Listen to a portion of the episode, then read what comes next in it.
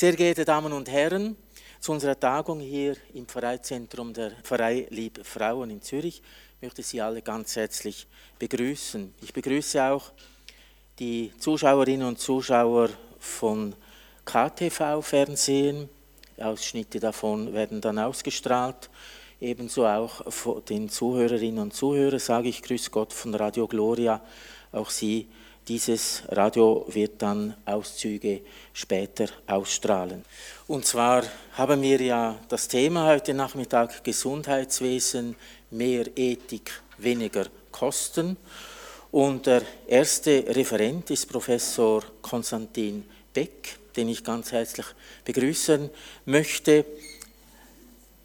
Ich habe ihn über, eine, über einen YouTube-Kanal äh, kennengelernt, sozusagen via Internet und hat dort sehr aus, interessante Ausführungen gemacht über Geburtenrückgang und Übersterblichkeit, vor allem in den Jahren äh, 2002, im Jahr 2022, aber es geht auch in diese Zeit, ins Jahr 2023 hinein.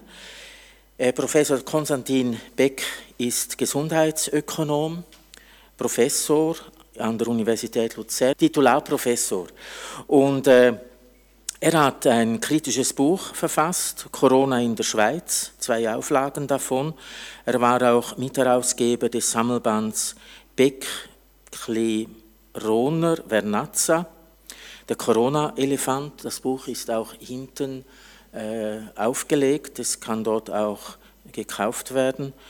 Und ich fand eben gerade auch diese Ausführungen und auch meiner Meinung nach, soweit ich das beurteilen konnte, äh, wissenschaftlich fundierten, logischen Erklärungen, das hat mich sehr, sehr beeindruckt. Und daher bin ich jetzt auch sehr gespannt auf Ihren Vortrag mit dem Titel Geburtenrückgang und Übersterblichkeit, Who Cares? So darf ich Ihnen gleich das Wort geben. Vielen Dank.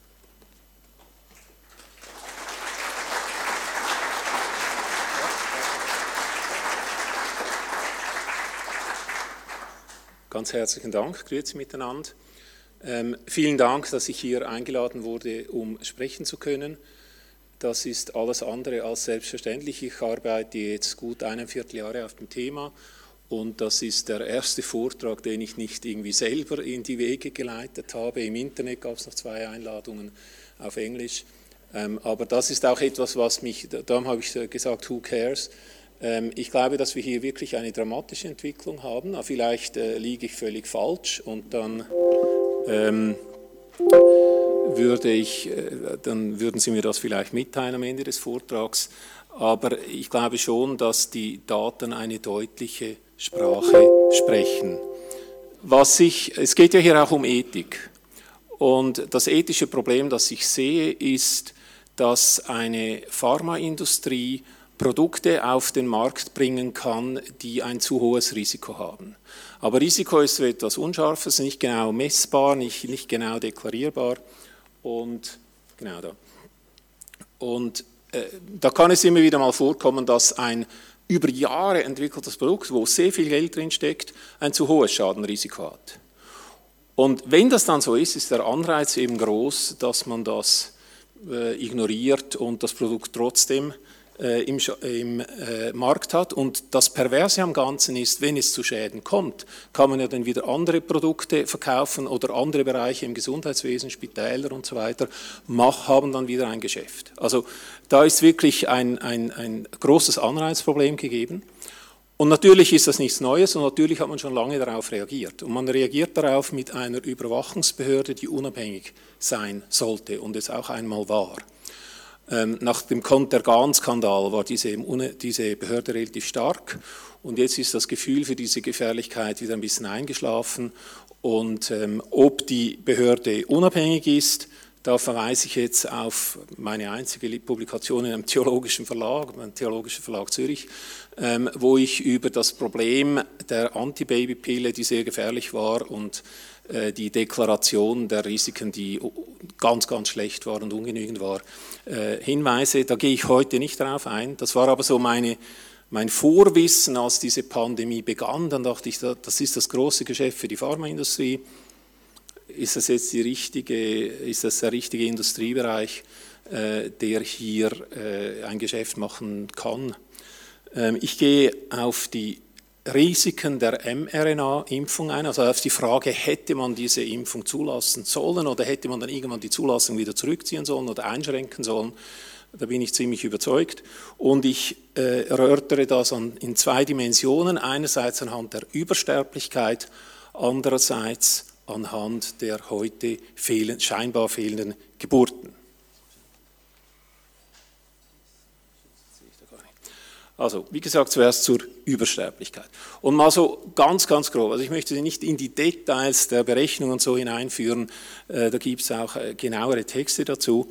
Ähm, wenn man das so überblicksmäßig anschaut. Wir hatten drei Jahre Pandemie, die wir schon kennen, 2020, 2021, 2022. Wir hatten ein Virus, das am Anfang eine heftige Gefährlichkeit hatte und dann sich langsam entschärfte, wie das jedes Virus tut. Das ist äh, nichts als ähm, äh, biologische Entwicklungstheorie oder es ist ein Wettbewerb und die weniger gefährlichen Viren setzen sich durch, haben einen Wettbewerbsvorteil gegenüber den gefährlichen. Das ist äh, Fakt. Und dann haben wir andererseits diese Impfung, die im ersten Jahr nicht verfügbar war, aber noch in den anderen zwei Jahren verfügbar war. Und ja, wenn man jetzt so ganz von weitem das anschaut, dann würde man erwarten, das erste Jahr war schlimm und das zweite und das dritte Jahr war dann äh, gut, weil die Impfung kam oder vielleicht noch so mittelschlimm im zweiten Jahr und äh, das Problem erledigt im dritten Jahr. Wenn ich jetzt die Sterblichkeit in der Schweiz anschaue, und da gehe ich jetzt auf die Daten des Bundesamts, die ich selber nicht glaube, ich werde das noch kommentieren, ähm, dann war das maximal im ersten Jahr und dann so mittelschwer, also schon ein Rückgang und dann nochmal maximal im dritten Jahr. Also sprich nicht wahnsinnig für die Impfung. Gut, wir hatten so eine mittelmäßige Impfquote im Vergleich. Also bei uns sind so viele Leute geimpft wie in Deutschland die Kinder, ähm, also im Prozent. Ähm, schauen wir doch nach Deutschland. Wie immer, der Musterknabe, die haben eine sehr hohe Impfquote und das sieht ganz seltsam aus. Die hatten, habe ich schon 2020 gewundert, die hatten keine signifikante Übersterblichkeit im ersten Jahr. Und vielleicht kommt das Virus mit der Deutschen Bahn und da geht es immer ein bisschen länger. Ähm, und dann äh, 2021 hatten sie eine zunehmende Übersterblichkeit und 2022 eine Rekordübersterblichkeit. Also die schlimmsten Zahlen im Dezember 2022. Also das Gegenteil von dem, was man erwarten würde. Und die Argumentation in den deutschen Publikationen, also in der Barmer Publikation, was Sie die gesehen haben, ähm, ist, ja, aber das ist alles äh, Long Covid. Aber hallo, dann ist aber die Impfung mindestens überhaupt nicht wirksam. Und wenn man das vergleicht, es gibt ja noch andere Länder. Und es gibt Länder, die haben eine lausige Impfquote.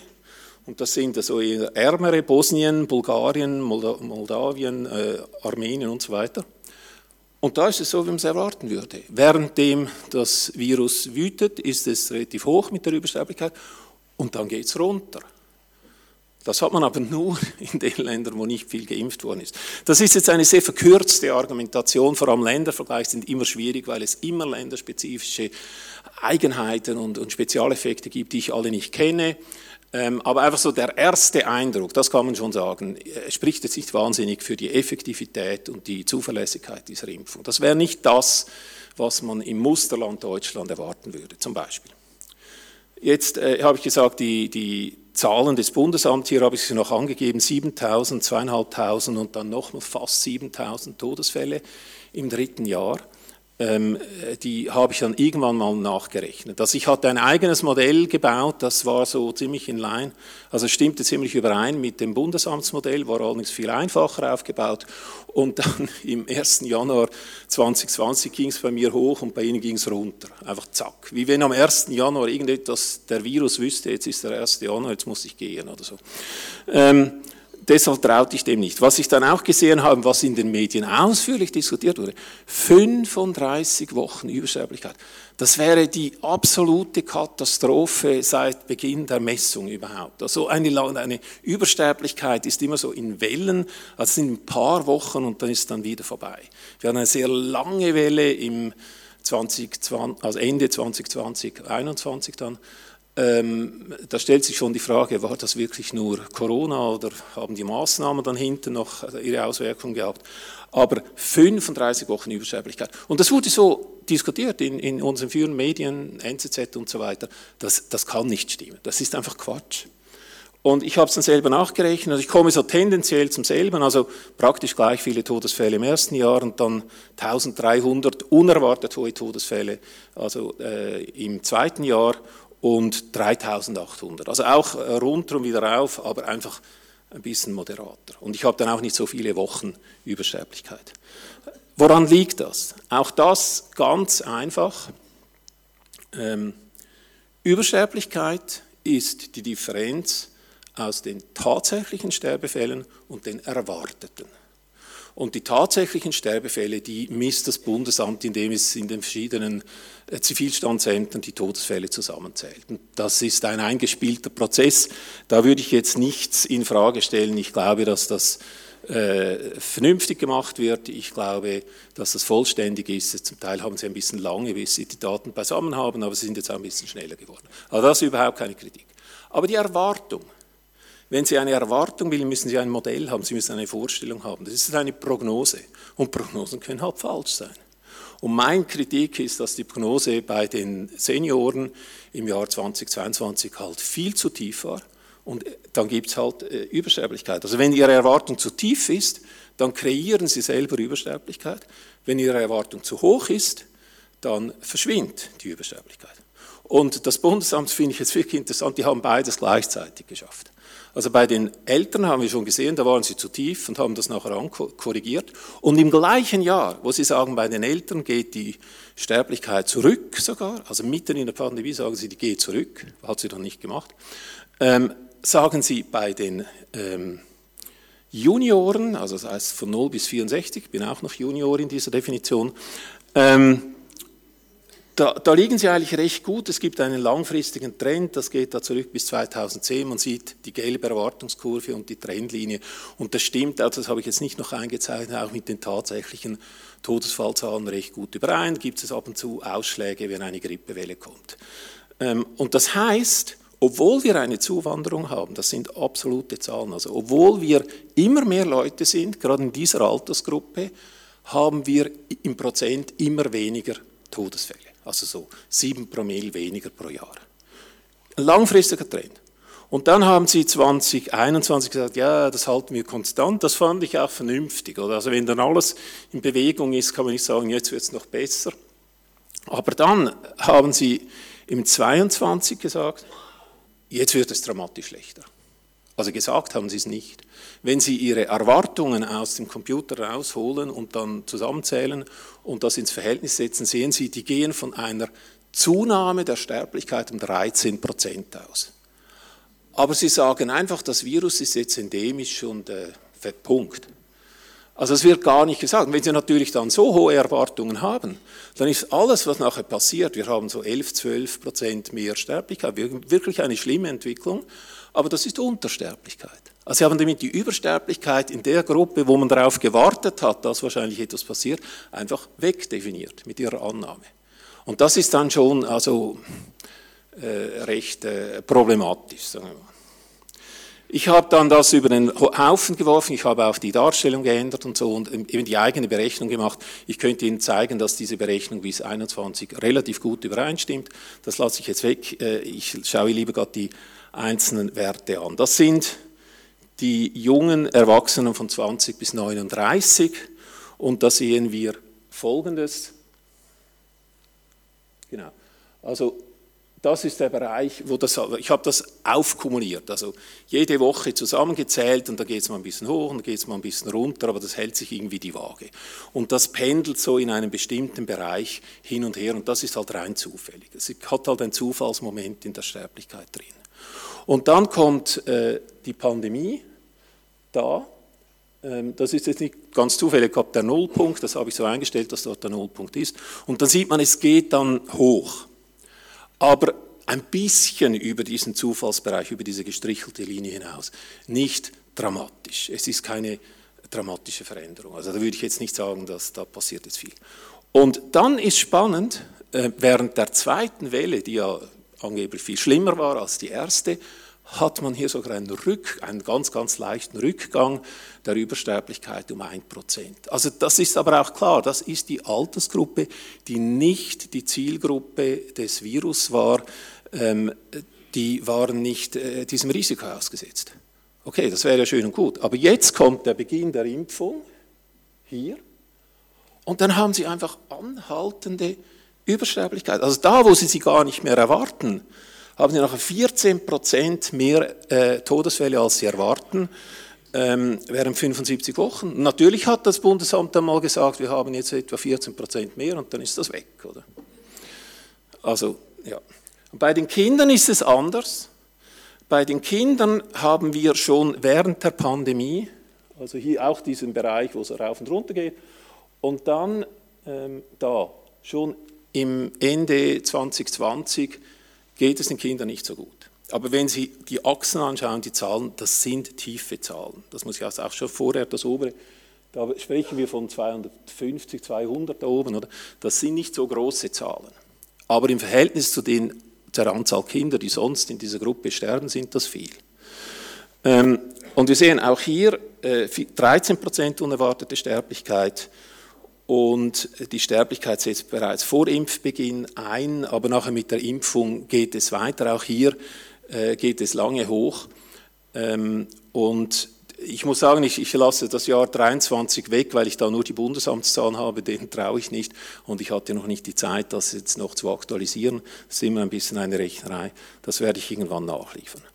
Aber auch hier, es geht den Kindern nicht gut, auch in der Zeit, wo die Impfung stattfindet, obwohl nicht viele Kinder geimpft werden. Und hier nochmal kurz die Übersterblichkeit bei den Senioren. Ähm, wir sehen die erste Welle, die sich eigentlich vollständig wieder abbaut, hier die erste Welle. Und dann die zweite Welle, die sehr viel höher ist, aber zum Teil auch einfach eine Verschiebung. Da sind die Leute ein, zwei Monate früher gestorben, hat sich wieder abgebaut, zum Teil, aber nur zum Teil. Aber das Erstaunliche ist dann das, was hier passiert. Da, wo es eigentlich vorbei sein sollte, geht es mit der Sterblichkeit weiter. Und das ist dann kein, ich meine, die ersten zwei Wellen haben wir hundertmal in der Zeitung gesehen, das sieht man irgendwie gar nie. Gut, was ist mit der Morbidität? Also jetzt sprach ich immer über Mortalität und ich möchte den Punkt abschließen, ähm, indem ich noch etwas zur Morbidität sage. Die Zahlen habe ich von einem Kantonsrat äh, von Luzern bekommen. Äh, der hier noch eine Auswertung wollte und habe sie dann ausgewertet. Äh, ich muss sagen, es ist äh, eben schwierig im Bundesamt die Daten zu finden, weil immer das harmlose kommuniziert wird. Sie haben eine ähm, Gesundheitsbefragung gemacht, was sie alle fünf Jahre machen und haben dann kommuniziert, die meisten Leute fühlen sich gesund. Ja gut, aber es geht ja um die Frage, wie geht es denen, die angeschlagen sind. Und da wurde gefragt, ähm, haben Sie in Ihrem Leben jemals eine von den folgenden drei Krankheiten ähm, selber erlebt? Oder? Und da sehen wir die Zahlen, ich nehme mal die, den Herzinfarkt. Im 2017 haben hier hochgerechnet, jetzt auf die Schweiz habe ich das gemacht, 33.300 hätten da ja gesagt, wenn man die ganze Schweiz gefragt hat, man hat 20.000 Leute, 22.000 Leute befragt. Okay, also 33 Leute haben halt einen Herzinfarkt gehabt. Äh, das ist so äh, die, das Grundrisiko. Und dann, natürlich haben wir 2022 mehr Leute. Das muss, müsste eigentlich so sein, weil wir alle älter werden und ähm, weil, weil die Schweiz wächst, oder? Es sind auch mehr Leute da. Das habe ich fein säuberlich rausgerechnet mit den Daten des Bundesamts, also alles aus derselben Statistik. Und da sieht man, ja, man hätte mit 3000 Fällen mehr rechnen müssen. In Wirklichkeit haben wir jetzt aber noch zusätzlich 133 Personen zusätzlich, die sagen, ja, ich hatte ein Problem äh, bezüglich Herzinfarkt. Wir haben 94.000 Personen zusätzlich, die sagen, ich hatte einen Hirnschlag. Und wir haben eine Drittelmillion, die sagt, ähm, ich hatte eine Krebsdiagnose. Ich sehe den Daten nicht an, dass das alles im Jahr 2022 stattgefunden hat, aber ich vermute sehr, dass das 21, 22 ist. Der Ausschlag ist beispiellos und der Kommentar des Bundesamts ist auch beispiellos, nämlich gar nichts. Oder? Okay, also das wäre das Fazit zum ersten Teil. Weder bei den Senioren noch bei den Jüngeren ist ein Rückgang der außerordentlichen Sterblichkeit dank der Impfung auszumachen. im Alter 20 bis 39 setzt die außerordentliche Sterblichkeit erst mit der Impfung ein. Also das ist nur zeitlich korreliert, das ist mir auch klar, oder? Aber immerhin ist das ein Sicherheitssignal, das man dann ein bisschen genauer anschauen müsste. Ähm, bei den Senioren hält die hohe Sterblichkeit an. Sie ist nur bei 3%, aber 3% bei den Senioren sind Tausende von Leuten und 14% äh, bei den Junioren sind ein paar hundert. Also nicht, dass, ich will da nicht äh, falsche Eindrücke erwecken, das ist in beiden Fall äh, relevant. Und bei den Kindern haben wir eine Übersterblichkeit während 115 Wochen.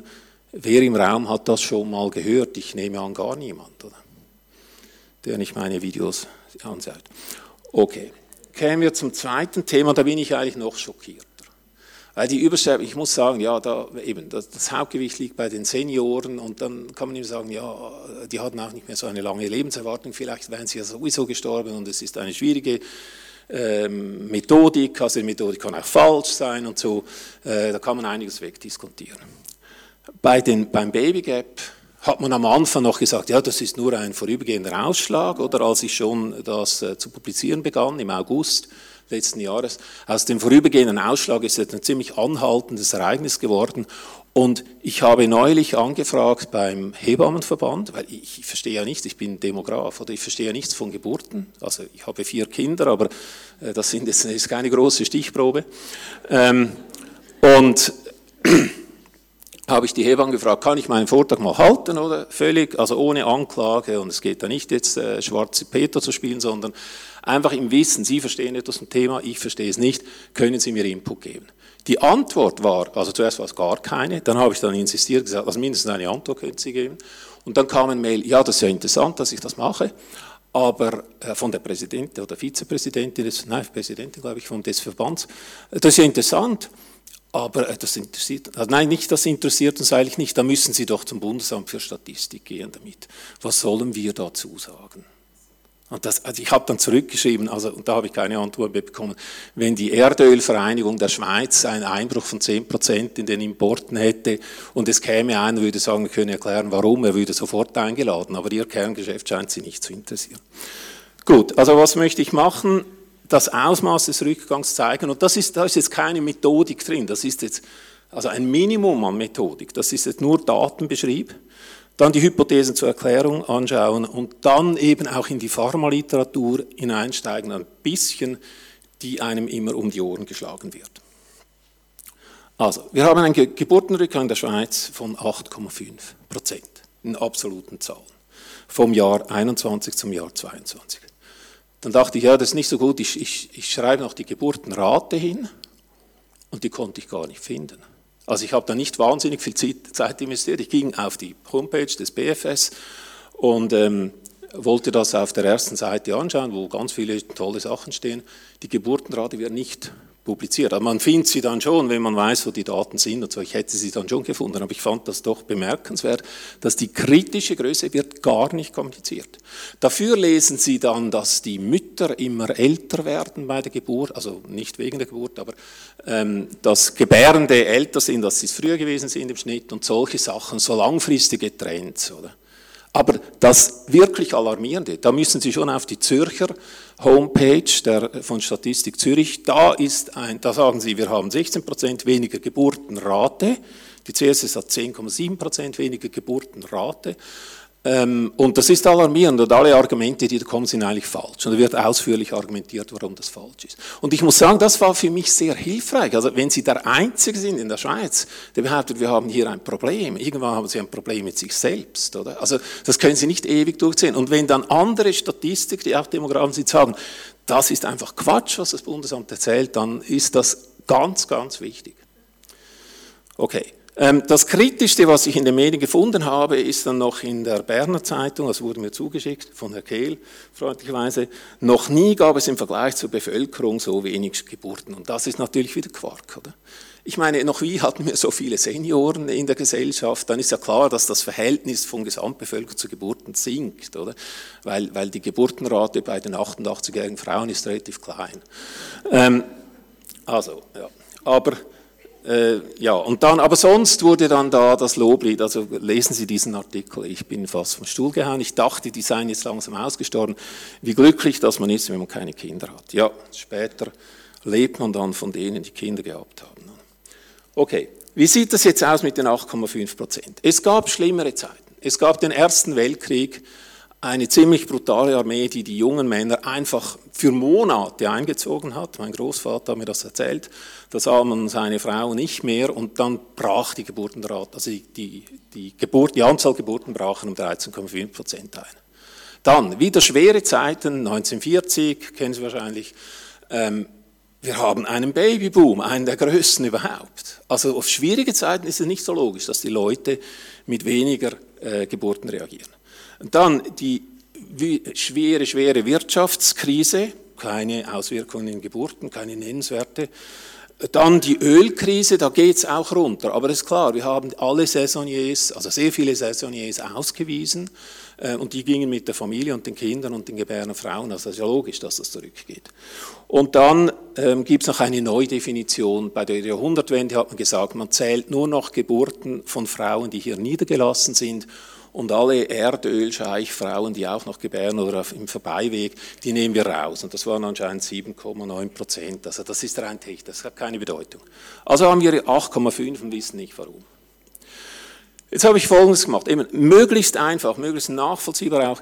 Ich habe mir mal die, und ich habe nicht die, mit den Monatsdaten weiter argumentiert, das ist ziemlich unübersichtlich.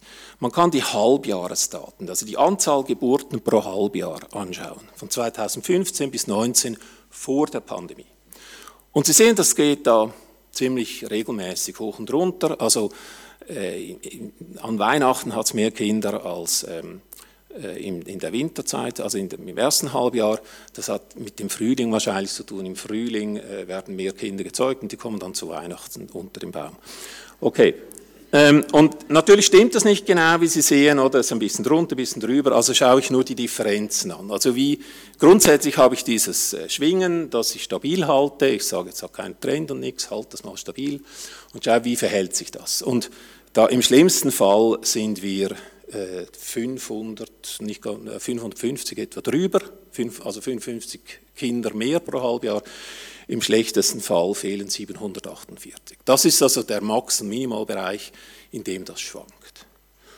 Und jetzt ähm, ich, äh, lasse ich die vorderen Zahlen weg, aber das haben Sie im Kopf, oder? Das ist keine große Schwankung. Jetzt haben wir die Phase vor Pandemie, dann die Pandemie ohne Impfung und dann die Pandemie mit der Impfung. Und weil die Kinder da so, also eben die Zeugung immer neun Monate Verspätung hat, muss man das da zusammensetzen. Also wir haben schon in, in, im ersten Halbjahr haben wir keinen Effekt, das sind ja Kinder, die wurden schon außerhalb der Pandemie gezeugt. Und dann in der zweiten Phase haben wir einen Rückgang um 1100 Kinder. Und das ist schon signifikant, das ist schon ein Ausschlag. Da spricht kein Mensch davon. Habe ich auch ehrlich gesagt erst neulich da mal entdeckt. Warum? Also die sind ja nicht unter Pandemiebedingungen gezeugt worden, aber die Schwangerschaft verlief während der Pandemie, währenddem der Virus aggressiv war. Und es ist vorstellbar, ähm, dass das, das wurde ja gesagt, das Virus sei äh, wirklich kompliziert und gefährlich für, für Frauen, deshalb hat man auch gesagt, sollen sich impfen lassen. Es ist vorstellbar, dass das jetzt ein Effekt von Covid ist dass während der Schwangerschaft äh, das Coronavirus eben hier schädlich eingegriffen hat. Und dann kommt die Pandemie, also die Kinder, die jetzt während dem ersten gefährlichen Jahr gezeugt worden sind. Und ich meine, das war auch die schwierige Zeit. Da gab es einen ökonomischen Einbruch sondergleichen. Ich kenne viele, die standen vor dem Konkurs und die waren im Konkurs und so weiter. Es war nicht lustig für viele, aber die Reaktion war nicht weniger Kinder, sondern mehr Kinder. Wir hatten einen gewissen Babyboom. Das heißt nicht, und wieder signifikant und noch höher als der andere Ausschlag, es könnte aber sein, dass der Babyboom noch höher gewesen wäre, wenn das Coronavirus nicht gewesen wäre. Also das sehen wir nicht. Oder? Es ist nicht auszuschließen, dass Covid immer noch negativ wirkt. Das sind den Daten nicht zu erkennen. Das muss man genauer anschauen. Und dann kommt die Impfung und neun Monate später geht es runter. Und auch wenn man jetzt sagt, ja, Long Covid könnte da beteiligt sein, aber nicht in dem Ausmaß. Also es ist sehr unlogisch. Und es, wird, es geht immer stärker runter. bis auf 4200. Nun, also die Zahl muss ich gerade korrigieren. Das geht immer eine Weile, bis die Daten vollständig beisammen sind. Und ein Kollege von mir und ich haben das durchgerechnet, was ist da noch zu erwarten. Wir erwarten, dass etwa noch 3300 Babys nachträglich gemeldet werden. Aber das macht es dann auch nicht viel besser, dann sind wir bei 3400. Es wird jedes Halbjahr schlechter bis jetzt. Ähm, und das ist Fakt und das ist auch nicht bestritten und das steht jetzt auch so ein bisschen verharmlost. Die Babyflaute hält an. Also eine Flaute ist ein natürliches Ereignis, das ähm, äh, ja, ein bisschen unangenehm ist für die Schifffahrt früher, aber sonst halt dann auch natürlicherweise wieder vorbeigeht. Das ist so die, die Tonalität im Tagesanzeiger. Ähm, Okay, dann sieht man noch eben, es gibt den Ukraine-Schock, aber der kommt leider zu spät, der kommt überhaupt komisch. Es war natürlich eine Hebamme, die argumentiert hat, der Rückgang im Mai ist eine Folge des Einmarsches im Februar. Also, ja, es gibt ja Fortschritt in der Medizin, aber es geht, glaube ich, immer noch neun Monate. Okay. Freiwilliger Verzicht, das ist das A und O-Argument. Die Leute haben keine Lust mehr. Also habe ich vorher auch in der Reihe äh, ein Argument gehört in diese Richtung. Ähm, die wollen keine Kinder. Es gibt keine historischen Vorbilder, aber wir sind ja auch in außerordentlichen Zeiten. Unmöglich ist es nicht. Ähm, aber dann müsste es weniger Schwangerschaften geben und es müsste eventuell noch ein, könnte noch ein Abtreibungseffekt drin sein, dass halt viel mehr abgetrieben wird. Schauen wir uns das an. Wie so oft sind die Daten im Ausland besser als in der Schweiz. In der Schweiz haben wir aus irgendwelchen Gründen unsere Verordnung geändert. Also Mutterschaft ist wichtig ähm, für die äh, Abrechnung bei der Krankenkasse, weil sie dann keine Kostenbeteiligung bezahlen müssen. Also brauchen sie eine Mutterschaftsdefinition. Die neue Definition seit 2018 oder so lautet, wenn Sie eine Mutterschaft in der 13. Woche haben, dann sind Sie schwanger vorher nicht. Also die großen Probleme sind ja in den ersten zwölf Wochen, da gehen 85 Prozent der Embryonen verloren. Ähm, aber das ist dann draußen. Wenn, wenn da eine Zunahme stattfindet, haben Sie es in dieser Definition so, dass Sie es nicht sehen. Und das ist auch das, was ich in den CSS-Daten dann sehe, eben nicht sehe. Gut, deshalb habe ich nach Deutschland geschaut und da haben Sie wieder, das sind jetzt viel größere Mengen, das gibt viel bessere, stabilere Statistiken. Sie sehen die Anzahl Schwangerschaften pro Quartal das ist ein ganz, ganz regelmäßiges Muster. Also das eine, die jetzt blaue, sind die tatsächlichen Daten, da zeige ich es noch, ähm, sind natürlich nicht 75 Millionen Mütter, sondern 75 Millionen Einwohner und von denen die Mütter. Ähm, aber Sie sehen, das, das erklärt das recht gut. Und dann kann man sehr vieles sehen. Man kann den äh, ersten Lockdown sehen, da ist man ein bisschen drunter mit den Schwangerschaften. Wahrscheinlich, weil die Frauen nicht zum Arzt gegangen sind oder Angst hatten. Aber nachher geht es dafür drüber und es ist die ganze Zeit drüber. Also das schlechteste Resultat 2021 ist noch, dass es so hoch ist wie erwartet. Nachher fällt es ab. Das kann mehrere Gründe haben. Es könnte auch sein, dass die Daten da auch noch nicht vollständig waren. Der Datenabzug ist schon relativ alt. Aber die Tatsache ist, in Deutschland gibt es gar nicht dieses veränderte Verhalten. Es gibt schon eine Veränderung, aber die Veränderung heißt, wir haben mehr Schwangerschaften. Gut, stimmt das auch für die Schweiz? Äh, der Anfang der Woche hatte ich hier noch Mühe, weiter zu argumentieren. Ich habe einfach gesagt, ja, Schweizer Frauen werden sich nicht so anders verhalten wie Deutsche, aber das kommt bei Schweizer Frauen nicht so gut an. Ähm, und dann habe ich aber, das ist ja die Definition, die anders ist, dann habe ich mir den Abtreibungseffekt nochmals angeschaut. Das habe ich lange nicht gesehen. Ähm, also entweder sagt man, die, die, der Rückgang entsteht durch zusätzliche Abtreibung. Das wären ja ziemlich viele Abtreibungen, die es braucht. Oder dann die Abtreibungen bleiben etwa so, wie sie sind, aber wenn es weniger Schwangerschaften gibt, also in dem Ausmaß oder 8,5 Prozent weniger, müsste es auch 8,5 Prozent weniger abtreiben. Sie können ja nicht abtreiben, was nicht äh, gezeugt worden ist. Also das dann schon nicht. Ähm, also müsste es einen proportionalen Rückgang geben. Was passiert in Wirklichkeit? Gar nichts. Die, der Unterschied in den Abtreibungen beträgt vier Abtreibungen. Also ich habe da genau gerechnet, wie viele Abtreibungen fallen welches Jahr und so. Und die Differenz war dann noch vier Abtreibungen. Also jetzt können Sie mathematisch schon konstruieren, dass einerseits die Abtreibungen zugenommen haben und dann andererseits auch noch die Enthaltung und das hat sich dann genau noch die Waage gehalten. Das kann man mathematisch nicht wegargumentieren, aber die Wahrscheinlichkeit ist extrem klein. Und die andere Wahrscheinlichkeit ist eher so, die Zeugungen sind konstant geblieben. Wir sehen in den Abtreibungstagen überhaupt keine Reaktion. Und die Abtreibungen müssen ja auch vor der zwölften Woche stattfinden, also die meisten. Okay, ähm, wir haben also keine wirklichen Indizien, dass es weniger äh, Schwangerschaften gibt. Ich kann da nochmal eine zeigen. Ähm, dann wird gesagt, ja, das ist eben ein Vorholen und Nachholen. Also der, der, Babyboom, das haben die einkalkuliert und jetzt haben sie weniger Kinder, weil sie vorher mehr hatten. Ja, also ich habe einige Kinder selber und auch in der Verwandtschaft und das mit dem Planen und genauso, ja, ich habe da so meine Zweifel. Ich kenne viele Kinder, die kamen überraschend und äh, das ist, aber man kann das Argument ja mal stehen lassen. Und da muss man aber sagen, wir hatten aber einen Rückgang im zweiten Halbjahr 20, dann müsste man das auch nachholen. Also habe ich alles dieses Vorholen und Nachholen mal aufaddiert und das sieht dann folgendermaßen aus.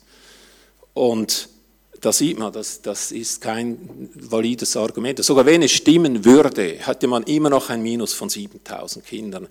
Also, äh, und wahrscheinlich stimmt es nicht einmal. Äh, also das, das kann man vergessen, dieses Argument. Ähm, dann haben wir den Long-Covid-Effekt, da habe ich gesagt, ja, das könnte noch vorhanden sein, der müsste dann aber eigentlich mit der Zeit abnehmen, wenn man vor allem die gefährdeten Frauen geimpft hat, wenn die Impfung irgendetwas wert wäre, müsste das ja dann verschwinden, also ist das auch nicht so überzeugend. Aber ein Teil ist schon Long-Covid drin, das würde ich nicht bestreiten.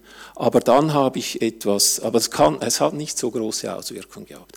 Denn Anfang Woche, äh, am Montag, bekam ich eine Mail von einem Unternehmen, das Google-Abfragen analysiert für eine Pharmafirma. Und zwar, was haben die Leute für Gesundheitsprobleme, was fragen die häufig ab. Und, äh, und entsprechend äh, wird dann, werden dann die Medikamente bereitgestellt und so. Das ist für das Marketing und die Produktplanung für dieses Pharmaunternehmen wichtig. Und er, er möchte natürlich nicht, dass, also ich, ich weiß, habe vergessen, wie er heißt, ich würde es auch nicht sagen, er, er, möchte nicht sein Geschäft in Gefahr bringen, aber Sie müssen mir glauben, dass ich die Zahl nicht selber erfunden habe. Ich habe das von ihm kopiert. Und jetzt es, gibt es eine Abfrage, die heißt ähm, gestörte Sexualfunktionen, also eine Gruppe von Abfragen.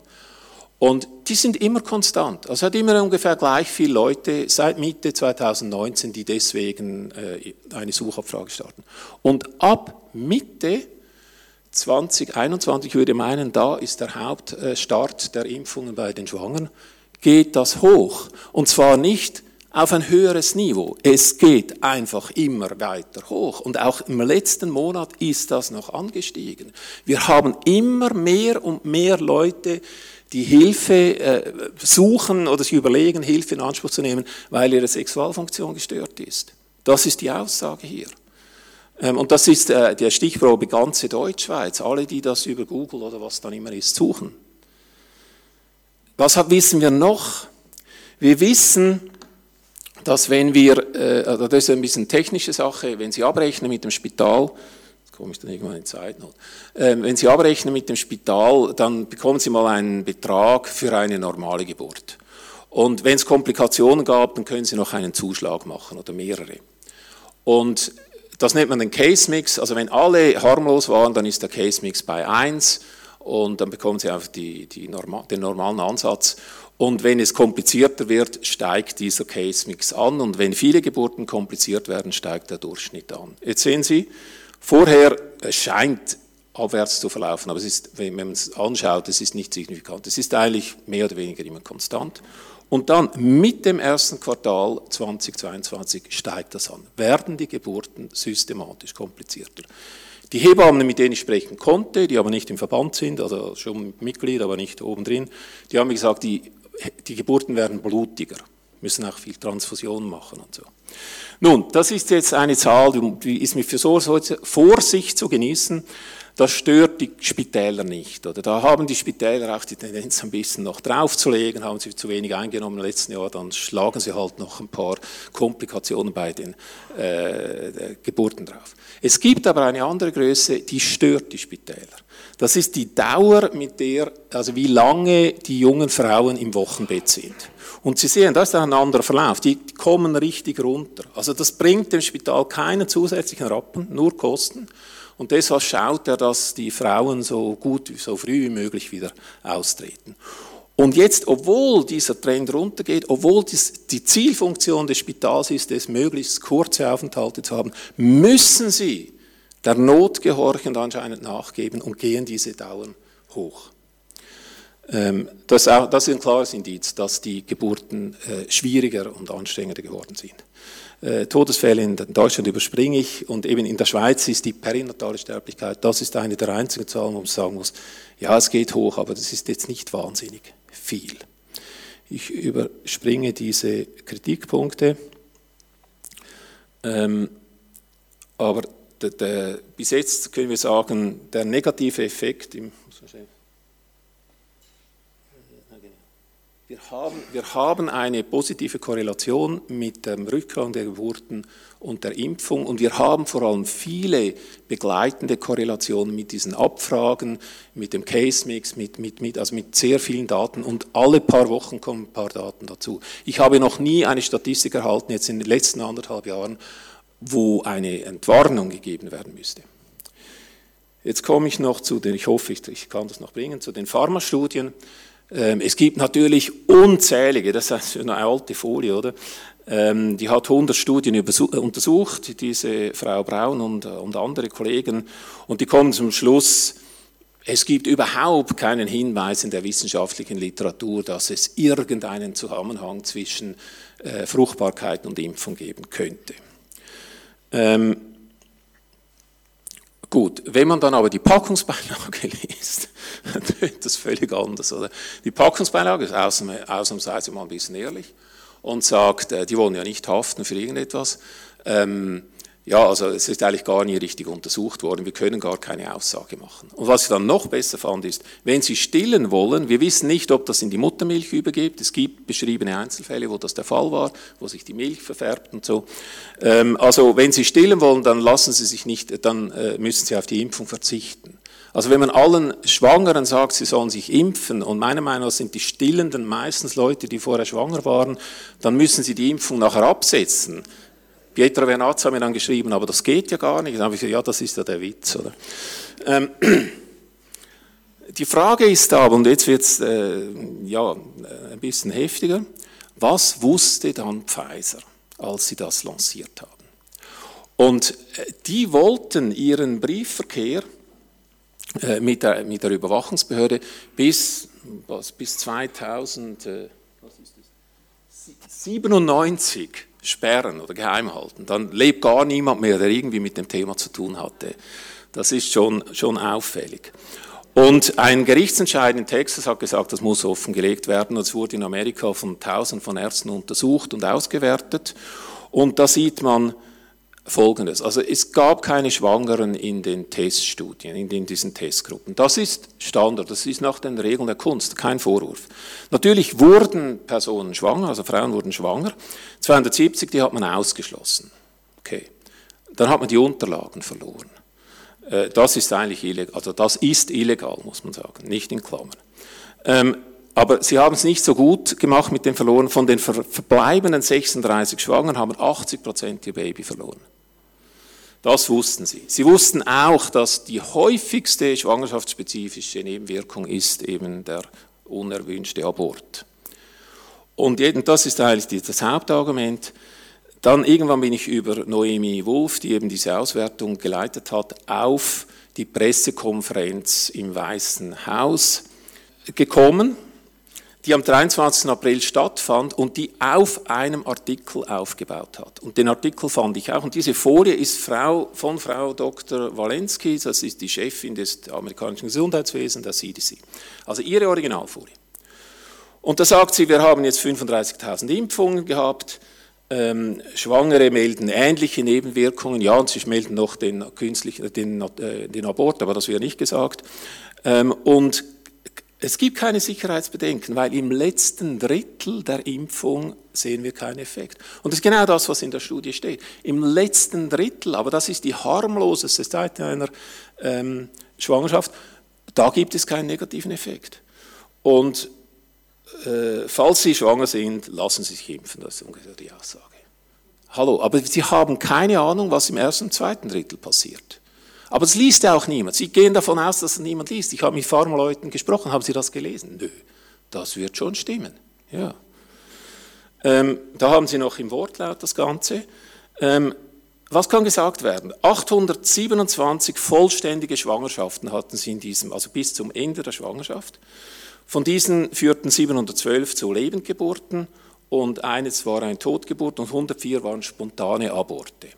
Und Sie sagen dann selber irgendwo im Text, von diesen spontanen Aborten waren äh, 8, 46 impfbedingt. Also 48 war natürlich, kommen 46 dazu, das ist wieder praktisch diese 80 Prozent, die wir schon hatten. Also das Risiko liegt bei 80 Prozent, dass wenn Sie früh impfen, dass Sie das Kind verlieren. Aber in der Studie steht natürlich am Schluss auch, wir empfehlen die Impfung. Und dann auch von den 96 äh, Geburten, das sind fast alle, oder 92,3, waren das äh, also der spontan, genau, die waren vor der 13 Wochen, ich wollte auf den nächsten, genau, von den Leben, 98,3 Prozent der Lebendgeburten waren eben aus die Geimpfte in dieser harmlosen Phase.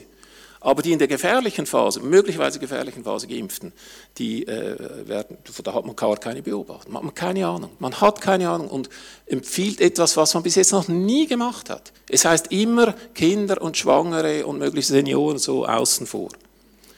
Gut, ich komme zu den Schlussfolgerungen. Es gibt einen signifikanten, stark anhaltenden Rückgang in den Geburten. Das bestreitet nicht einmal das Bundesamt für Statistik und das finde ich doch beachtlich. Bis heute fehlen rund 8000 Geburten, das sind etwa 667.000 Lebensjahre. Oder? Da geht es nicht um nichts. Die Impfung von Schwangeren war von Anfang an ein vorhersehbares Risiko. In den ersten Mails, die hin und her gingen, wusste man, mm, es gibt Spontanaborte. Aber das wirklich Erschreckende ist, es interessiert keinen Menschen. Und was immer der Grund sein mag, wo bleibt die letzte Liga? Also wenn es darum geht, dass man stillen soll und eben nicht den Shoppen geben soll, dann sind die auf vorderster Front unterwegs. Wenn es jetzt darum geht, dass man nicht mehr stillen darf, weil man geimpft ist, das interessiert sie nicht. Die Gynäkologen sind stumm, der Verband der Hebammen ist stumm oder wenn sie nicht stumm sind, dann äh, gewisse geben mir Hintergrundinformationen, also zwei genau, genau genommen, und äh, die anderen äh, verweisen auf die Literatur. Das ist das Erschreckende. Es tut mir leid, dass ich nicht bessere Neuigkeiten habe. Vielen Dank für die Aufmerksamkeit.